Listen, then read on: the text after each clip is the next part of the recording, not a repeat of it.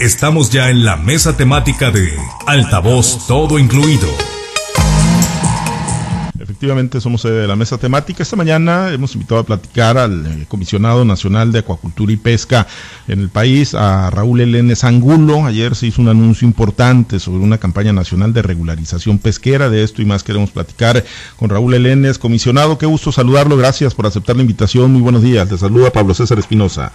Muy buenos días, Pablo César. Igualmente es un, es un gusto estar con ustedes en la mesa temática de altavoz pues ayer, ayer estuvimos al, al, pendiente ¿no? de la conferencia virtual y presencial que, que, ofreció desde Mazatlán y la realidad que nos parece pues más que interesante, ¿no? Y desde ayer pues una serie de comentarios que nos han hecho Guasave, aquí un, un, una región con muchos campos pesqueros.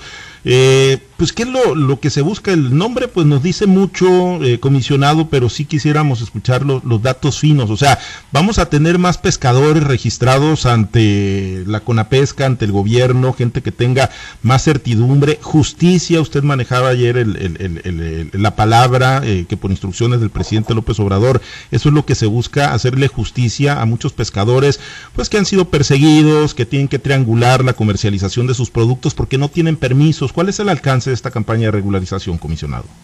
Pues mira, como lo mencionas tú y lo mencionamos el día de ayer, esta campaña surge de una instrucción del presidente Andrés Manuel López Obrador, de, ser eh, el, el, gobierno de la cuarta transformación un facilitador para que todo aquel mexicano de bien eh, pueda realizar cualquier actividad productiva de manera honesta y de manera legal.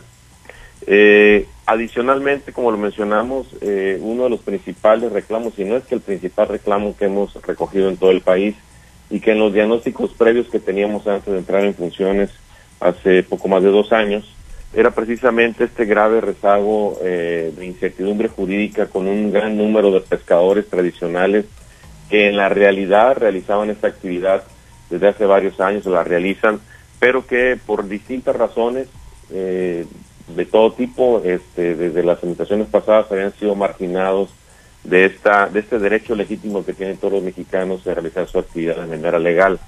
Eh, entre los tantos eh, informaciones, denuncias que habían, pues tenía que ver con el acaparamiento de permisos, tenía que ver con, con el favoritismo e incluso hasta los esquemas de corrupción que existían al, al momento de otorgar eh, este beneficio y que fueron eh, poco a poco marginando a, a muchísimos pescadores, principalmente eh, ribereños, también algunos de alta mar eh, y especialmente en las zonas más desfavorecidas del país.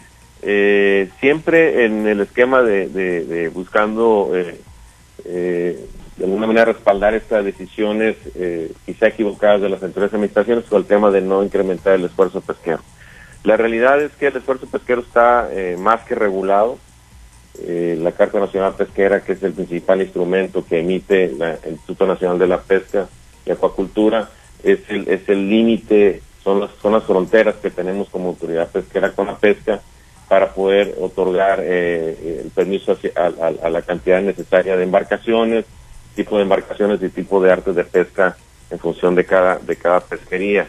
Eh, sin embargo, pues hay, hay información eh, en algunos casos desfasada. El día de ayer hicimos también un llamado al Instituto Nacional de la Pesca, que lo estaríamos haciendo de manera formal, lo hemos estado haciendo con anterioridad, eh, que ha, aunque han colaborado con nosotros de manera muy, muy clara desde el inicio de esta administración, este, a que se haga un esfuerzo para, para buscar actualizar la carta eh, con mayor frecuencia para tener un, un, una noción clara de cuáles son los límites que no debemos rebasar en cuanto a esfuerzo pesquero en cada, en cada una de las pesquerías y en cada o sea, una de las no, regiones. Sin embargo, ya mismo definimos que no es no se trata de aumentar el número de permisos, sino poner a disposición de, de, de estos pescadores eh, de tradicionales una gran cantidad de permisos que, que, hemos estado revisando. Eso también lo ofrecimos al inicio de la administración, que vamos a hacer una auditoría de, de permisionarios y concesionarios. Y en estos primeros dos años pues hemos encontrado una gran cantidad. Eh, eh, el, nuestro director de general de ordenamiento pesquero, el maestro César Julio Saucedo Barrón, ayer hablaba de un universo posible en una primera instancia de poco más de seis mil permisos de diferentes tipos, de diferentes tipos de pesquerías que hemos eh, detectado que podemos perfectamente eh, poner a disposición que no reasignar, porque no hay una reasignación directa para, para todos aquellos solicitantes que puedan, que, que, crean tener y merecer este, este beneficio.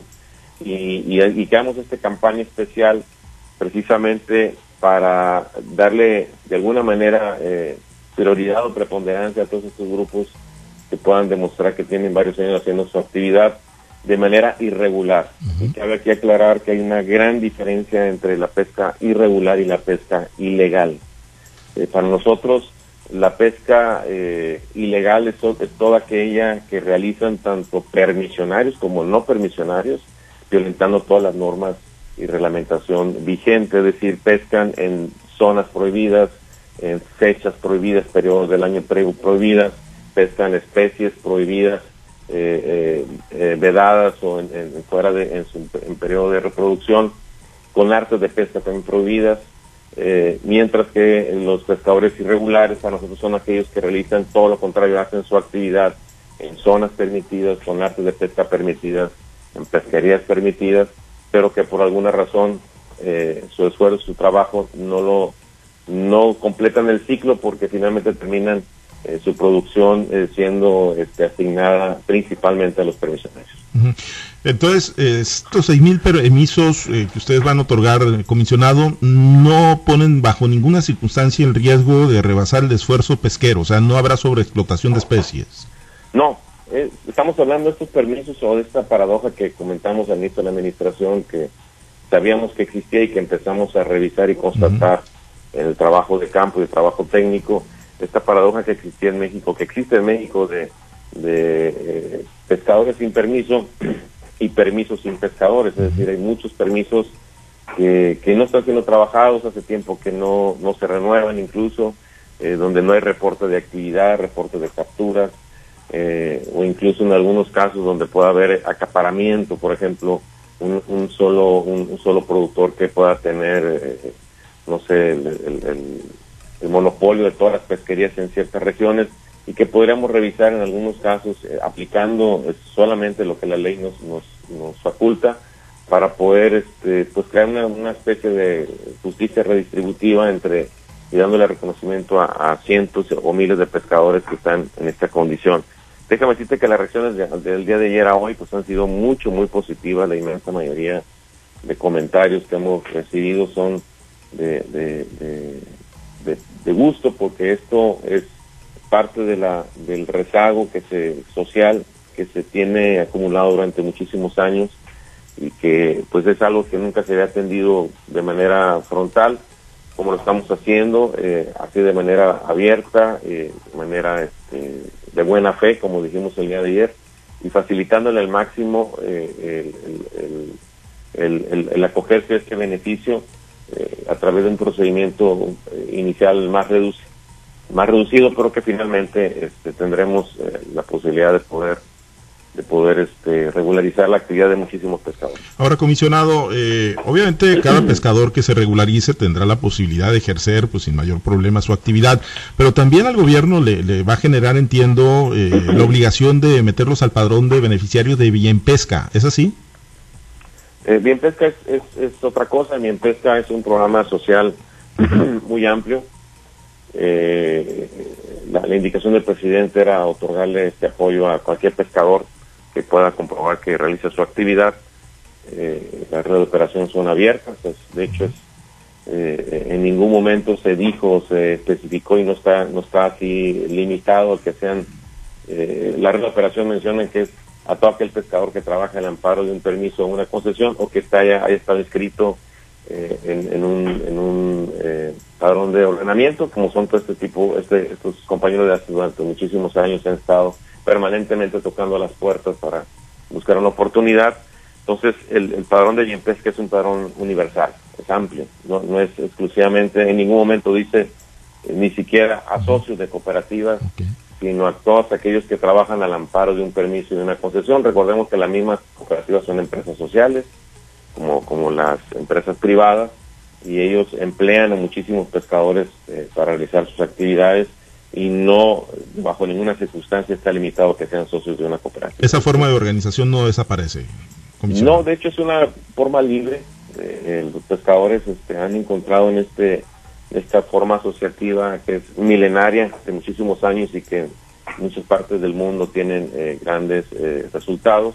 Una de las tantas posibilidades, pero está abierto a cualquier tipo de figura asociativa que la ley en México establezca, donde sea este, necesario, porque muchos de los permisos son colectivos, efectivamente, pero en algunas pesquerías y en algunas regiones los permisos son individuales. Muy bien. Comisionado, permítame compartir esta charla con mi compañero Manuel Hernández. Él está en el norte de Sinaloa, en Los Mochis. Platicamos con el comisionado nacional de Acuacultura y Pesca, Raúl Eléndez Angulo. Ayer se anunció la campaña nacional de, regularización pesquera 2020-2021. Adelante, Manuel. Bien, gracias, Pablo César. Bastante interesante ese tema. Raúl, el comisionado, ¿cómo estás? Qué gusto saludarte. Igualmente, Manuel, gusto saludarte nuevamente. Gracias. Eh, estimado comisionado, ningún programa de esta magnitud, de este calibre eh, eh, o campaña o programa está exento de atractivos para, para pues, eh, eh, que se aprovechen de ellos quienes durante mucho tiempo eh, lo hicieron.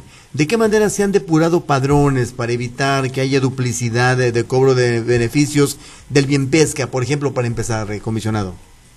Sí, bueno, de las denuncias que teníamos con anteriores que precisamente incluso muchos de estos permisos se otorgaban eh, al vapor eh, por corrupción de funcionarios y con la intención que tú mencionas en algunos casos por la falta de especificidad y de control y de, honestidad en la entrega de los recursos, precisamente para recibir estímulos de parte del gobierno.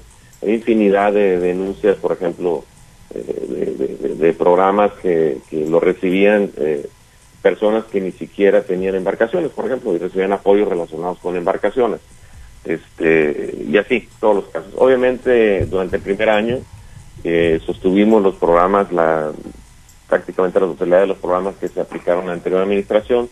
Eh, aplicamos el, este este eh, principio de hacer una revisión y entregarle solamente a las, a las unidades de producción que realmente eh, validáramos que, realmente tuvieran la actividad y que tuvieran este, lo que se requiriera y en esta primera año pues hicimos una, una, una redistribución muy importante, aumentamos en importante manera el número de beneficiarios de los distintos programas, de una meta original 60 mil beneficiarios, por ejemplo, el año pasado, 2019, casi casi duplicamos a 120 mil, porque hicimos, fuimos muy escrupulosos en revisar eh, quiénes eran los, los que se anotaban, porque recuerden que el tema era a través de ventanillas y y el, el, permisionario o el supuesto posible beneficiario inscribía su intención de hacerlo y hacer la revisión, encontramos que había eh, espacio para más participantes y con poco hicimos hicimos mucho el primer año.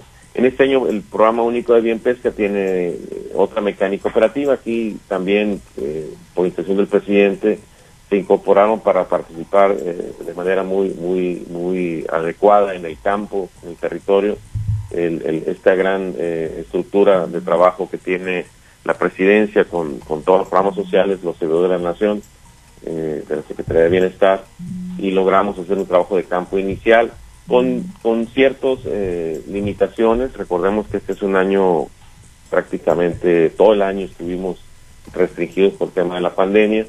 Se hizo un trabajo de campo muy acelerado en prácticamente un mes se aportó una buena cantidad de registros y el resto lo fuimos durante el año precisamente en consulta directamente a los productores e ir este, compensando e ir este, incorporando a beneficiarios. Tenemos lo que tenemos hasta el día de hoy, un, padrón de poco más de 193 mil beneficiarios de bien pesca para este para este año y que el próximo año ya tenemos el presupuesto autorizado, ya se nos fue notificado por Hacienda lo incrementaremos a, a 200, 210 mil beneficiarios el próximo. ¿Cómo, bien, eh, comisionado, ¿cómo anda la pesquería nacional? Eh, tomando en cuenta, y usted hacía dos definiciones muy interesantes, la pesca ilegal y la pesca irregular, eh, que, son, que son los dos puntos que me llaman la atención ahora. ¿Cuál de las dos sobreexplota nuestros litorales, nuestras... ¿Cómo anda la pesquería en general? ¿La producción alcanza para los que se dicen pescadores, hay más pescadores, el charco sigue siendo el mismo, Raúl. Pues mira, eh, eh, en, los reportes de producción que tenemos para este año ya le hemos informado con anterioridad, incluso en, medios nacionales. A pesar de la pandemia, los volúmenes de producción que nos reportan acumulados de toda la pesca en general, porque recordemos que los, las estadísticas las obtenemos de manera directa de los avisos eh, tanto de captura, de arribo como de cosecha, caso de los acuacultores, que los mismos productores este, por, ley tienen que avisarle a la autoridad para poder comercializar sus productos. Este, nos indican que a pesar de la pandemia la, los volúmenes de producción se han más o menos sostenido eh, en los primeros tres trimestres del año, que es la información eh, a la que tenemos acceso de manera oficial. Habremos que esperar a que termine el año para hacer un balance anual que probablemente comentaremos a, inicios del año que entra. Este, pero en términos generales, la, los volúmenes de producción se han sostenido. Eh, eh, sabemos que no solamente en el caso de la pesca, en muchas otras actividades, cada día eh, se está buscando, cada día se está de alguna manera este, superando el tema del, del, del, comercio, del mercado negro, de todos los bienes y servicios que se producen en este país pero la inmensa mayoría de lo que se comercializa se hace, eh, de productos pesqueros se hace de manera abierta, transparente y de manera legal, podemos decirlo así. Entonces, en general, eh, las producciones se han sostenido. Recordemos que a diferencia de otras actividades productivas, eh, la pesca pues es está sometida a muchos fenómenos que no de la naturaleza misma es una pesca, son recursos vivos que no son este eh, que año con año pueden cambiar las condiciones climáticas y puede haber variaciones, pero en promedio se han sostenido las, los volúmenes de pesca en general en este país eh, en lo que va del año. Bien, eh, comisionado Raúl, me dio gusto saludarte. ya habrá otras oportunidades también de platicar ampliamente sobre estos temas tan importantes. Un abrazo y un saludo, estimado comisionado. Igualmente, Manuel. Me regreso con Pablo César. Muchas gracias, gracias Manuel, comisionado, y compartimos esta charla también con mi compañero Carlos Iván Orduño, él se encuentra en la región del Ébora, platicamos con Raúl Elenes Angulo, titular de la CONAPESCA. Adelante, Carlos Iván. Muchas gracias, Pablo César. Raúl, buenos días. Buenos días, Carlos Iván. Raúl, este, este, estos registros que se van a hacer podría tomarse como la posibilidad del inicio del reordenamiento pesquero que pues han buscado por mucho tiempo los, los pescadores. Pues mira, el, el término ordenamiento yo en lo personal, desde que inicié la, la, administración, siempre me sonó como a un término medio hueco, porque eh, en realidad eh, la, facultad o la, o la obligación institucional de con la pesca, de hecho, esa es de las principales razones de existir de, la comisión o de cualquier entidad encargada de administrar la pesca del país, tiene que ver con la correcta administración de los recursos pesqueros. Entonces, más que ordenamiento, que eso siempre me ha sonado como que hay una gran cantidad de desorden, que eso es una situación, pero es un efecto de la falta de capacidad o de honestidad en la administración de los recursos. Finalmente, la intención es que eh, no es negar el acceso a los recursos pesqueros, sino de manera organizada y que cada quien tenga su porción del pastel, podemos decirlo así, de los, de los de los recursos pesqueros conocidos y todos aquellos que se vayan incorporando o que vayan se vayan encontrando con, con como recursos eh, pesqueros de, de, valor comercial, porque estamos hablando de la pesca comercial, que hay que diferenciarlo también de la pesca de autoconsumo, que la misma ley establece claramente la diferencia. Este, sí tendremos que eh, tener muy muy claro que, que, que el principio de, de la autoridad, en este caso del país, y el y nosotros lo hemos acogido precisamente con el mensaje del presidente Andrés Manuel López Obrador, tiene que ser eh, honesto este, eh, y, dar la igualdad de oportunidades a todos los que puedan participar en esta actividad, eh, sin ningún tipo de sesgo, ni de interés personal, ni tráfico de influencias, sino en general. Sin embargo, nosotros pues, recibimos ya un padrón ya establecido. En este año, en esta administración, fue una instrucción que, dimos. Por lo pronto, en lo que vemos cómo está desorganizado el asunto, no otorgamos permisos nuevos prácticamente, sino eh, nos hemos centrado en, el tema de ir renovando y en cada renovación de permisos estamos haciendo una revisión para, para ver este, si, si cualquier solicitante está realmente teniendo actividad o solamente está renovando su permiso de papel, pero sin tener una actividad productiva registrable. Entonces en eso es, es, donde nos hemos centrado. Eh, sí eh, heredamos una administración totalmente sesgada en cuanto al tema de permisos. Teníamos rezagos eh, gigantescos en, solicitudes de permiso y de renovación, principalmente con 10 o más años de antigüedad y, y con todas las complicaciones que teníamos porque eh, resultaba que los permisos prácticamente se otorgaban en los estados, es decir, las subdelegaciones, eran pequeños fotos de poder que en muchos de los casos intervenían las autoridades estatales y, ahí ahí es donde se repartían el pastel, sin, sin tener en cuenta pues la, la que, la actividad pesquera no es una actividad ni siquiera municipal en términos reales, es una actividad federal que se realiza en litorales federales y donde eh, obviamente el enfoque tiene que tenerlo claro una autoridad federal. Por eso es que no, no existe otra manera ni se encuentra otra manera de, buscar eh, mejorar a los mexicanos en general, independientemente de donde residan y, en qué entidad federativa tengan como base, porque incluso hasta la misma actividad no tiene regionalización, es decir, puede embarcaciones tener puerto base eh, Mazatlán, Topolo Bampo, pero su actividad la realiza en todo el litoral mexicano, por ejemplo. Eh, y así sucede con muchas de las actividades pesqueras. Entonces, se requiere una visión global, integral y principalmente honesta de darle a cada quien su oportunidad de, acceder a los recursos pesqueros que son propiedad de todos los mexicanos eh, y, de la nación. Ahora se va a vigilar que en estos Mm, en estos registros que se van a hacer eh, eh, a través de, la página de Conapesca, pues quienes eh, soliciten estos registros realmente tengan actividad pesquera vigente, Raúl.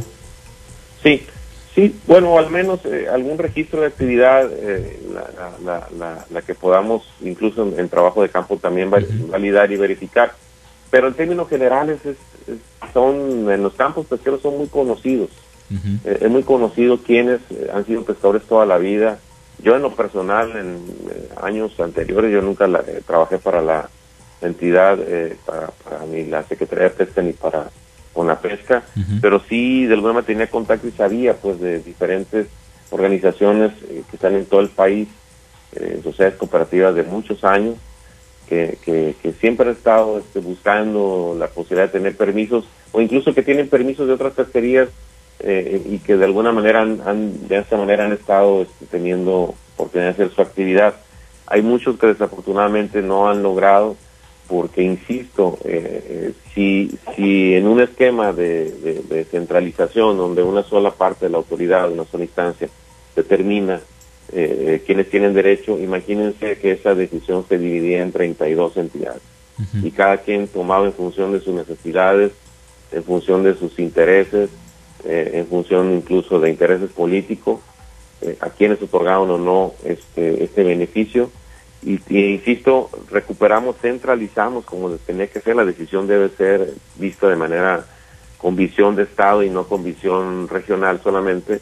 Eh, y, a pesar de que fue un gran reto el tener todo centralizado, miles y miles de registros, logramos en esta nueva intención abatir mucho los rezagos, eh, déjame decirte que en estos dos años hemos triplicado prácticamente la capacidad de atención y de respuesta a las solicitudes. Sigue siendo insuficiente, eh, por eso estamos implementando otras estrategias adicionales. Estamos hablando de los permisionarios vigentes que están renovando sus permisos y que la autoridad, por razones de incapacidad o de indolencia o incluso hasta de dolo, eh, ponía en, estado de, de ilegalidad, en términos reales, a los mismos productores, a pesar de ser trabajadores de, productores de muchos años, al no renovarse los permisos, pues estaban con permisos eh, vencidos.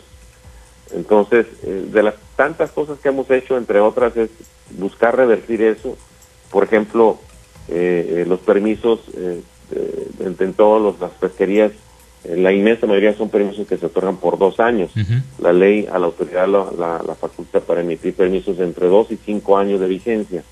Entonces, obviamente había una noción recaudadora que pescadores que tenían 10, 15 años con 5, 6, 7 renovaciones siempre recibían permiso de dos años. Eh, dije, me pareció una injusticia, aparte es una locura poder estar atendiendo cada vez, mientras más más tardaban en, en, en, siguiendo el Via Cruz y tener su renovación de permiso y ya se les había vencido porque ya tenían que, habían pasado dos años. Entonces, a partir de esta administración de instrucción, no menos de tres años, en una primera renovación, en una segunda cuatro años y de tercera en adelante cinco años. Entonces muchos de los permisos de ahora ya son de cinco años. Eso le da una tranquilidad enorme a los productores, especialmente a los pequeños, que tienen la certeza de que durante un buen tiempo no van a estar preocupados por estar renovando su permiso.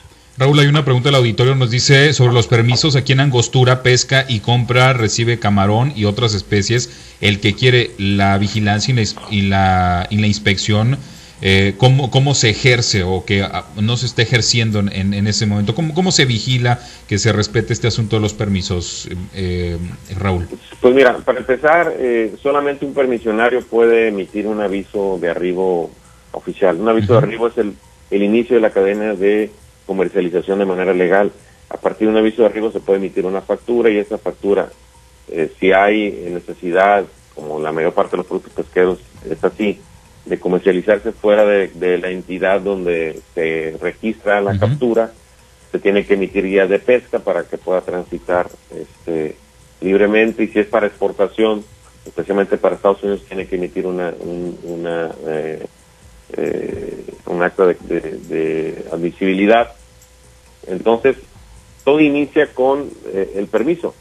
Todo aquel que no lo hace de esa manera, pues entra a la cadena de distribución, pero en condiciones totalmente desfavorables, porque finalmente, muy, muy probablemente alguien que tenga la autorización, que es lo que sucede en la práctica, pues aprovecha su condición y, le compra a este productor su, su producto a muy bajo precio.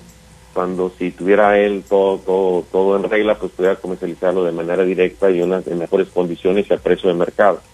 Entonces, desde ahí parte esta, esta realidad eh, lacerante que viven eh, miles y miles de pescadores que, que, lo han denunciado, que es algo conocido en las mismas comunidades pesqueras y que buscamos revertir con esta, con esta campaña que eh, vamos a irla perfeccionando durante el, transcurso de la misma, pero sí necesitábamos que, la, que la autoridad ya reaccionara y tuviéramos un, posicionamiento claro sobre esto. Reconocemos a estos pescadores, queremos que ellos mismos nos lo han solicitado, se, se, acojan a, a, esta, a esta, este beneficio y podamos tener un, un nuevo padrón de beneficiarios ya con con la certeza de que hay una actividad constante, permanente y que todos los, permisionarios eh, son, son permisionarios, son pescadores activos. Muy bien, pues muchas gracias Raúl, te agradezco la oportunidad de platicar. Vamos a regresar con Manuel Hernández a los Mochis. Buenos días. Bien, muchísimas gracias, gracias y buenos días Pablo César. Bien, eh, gracias, gracias Manuel. Eh, comisionado, pues nada más para agradecerle, muy pendientes de esta campaña nacional de regularización pesquera 2020-2021. Ahí están más datos para nuestros amigos, los pescadores, quienes todavía están eh, de manera irregular, Raúl, comisionado, tienen que preocuparse en tanto no hagan el trámite o, bueno, pues pueden seguir desarrollando la actividad como lo vienen haciendo. Pues es que todo, todo, todo está dentro del, del, del, marco, insisto, de la legalidad. La, la, la eh, eh, eh, toda la producción esta que, insisto, se hace de manera correcta, este, se, se inserta de alguna manera en, la cadena de comercialización, no así el caso de la pesca ilegal, que es la que combatimos con más fiereza en combinación este, con la pesca con la Secretaría de Marina, y que estamos en los operativos y en flagrancia, pues estar ubicando toda aquella producción que notoriamente está está siendo realizada de manera ilegal, en periodos de veda obviamente, eh, y que revisemos en términos generales. son procesos que se van a ir perfeccionando, son, insisto, grandes rezagos. Eh, la indicación del presidente de que la inspección de vigilancia finalmente se traslade a Marina obedece a eso, no solamente al tema de, de, de, que no se pueda con, el paquete, sino que ya la pesca ilegal se ha convertido en, una actividad delictiva mucho más compleja y, que, abarca otro tipo de, acciones, más allá de la simple comercialización. Entonces todos los temas de seguridad pues ya lo está manejando tanto la, Marina como el Ejército Nacional. En este caso la Marina es la entidad adecuada para hacer una, inspección de vigilancia más completa, eh, otorgándole ya facultades después de que suceda esto para que puedan hacer su actividad principalmente en tierra, porque en el mar pues están ampliamente facultados. De hecho, son los únicos facultados. Nosotros en, operativos en el mar eh, acompañamos a la Secretaría de Marina, nos acompañan y si surge alguna alguna irregularidad pues se levantan actos de inspección porque recordemos que todo lo que tiene que ver con, con asuntos pesqueros de pesca comercial son delitos administrativos, no son delitos medioambientales, como sí sucede con las especies en peligro de, extinción, y eh, pero cualquier otra actividad o conducta delictiva asociada a la actividad pesquera, pues ahí entra Marina y otras entidades este, de seguridad. O sea, grupos delincuenciales bien organizados están metidos en la pesca ilegal, comisionado. Pues es algo, es una realidad que se ha eh, mencionado, denunciado, en algunos casos constatados. Eh, los mismos oficiales de pesca reportan eh, ese tipo de incidentes, pues, donde hacen este, detenciones o aseguramiento de productos y todo lo demás, y pues son abordados, acotados por gente armada y cosas como estas y pues ellos son simples inspectores civiles, no tienen más facultades más que revisar este, y levantar un acta de inspección, pero si van acompañados de otro tipo de, de autoridad u otra autoridad con otro nivel de jerarquía pueda realizar esas inspecciones, pues pueden, tienen más elementos para poder este, combatir ese otro, otro tipo de conducta. Muy bien, comisionado, muchísimas gracias por haber aceptado la invitación para platicar con nosotros esta mañana. Gracias. Igualmente, Pablo. Gracias al comisionado Raúl Elenes Angulo, titular de la CONAPESCA.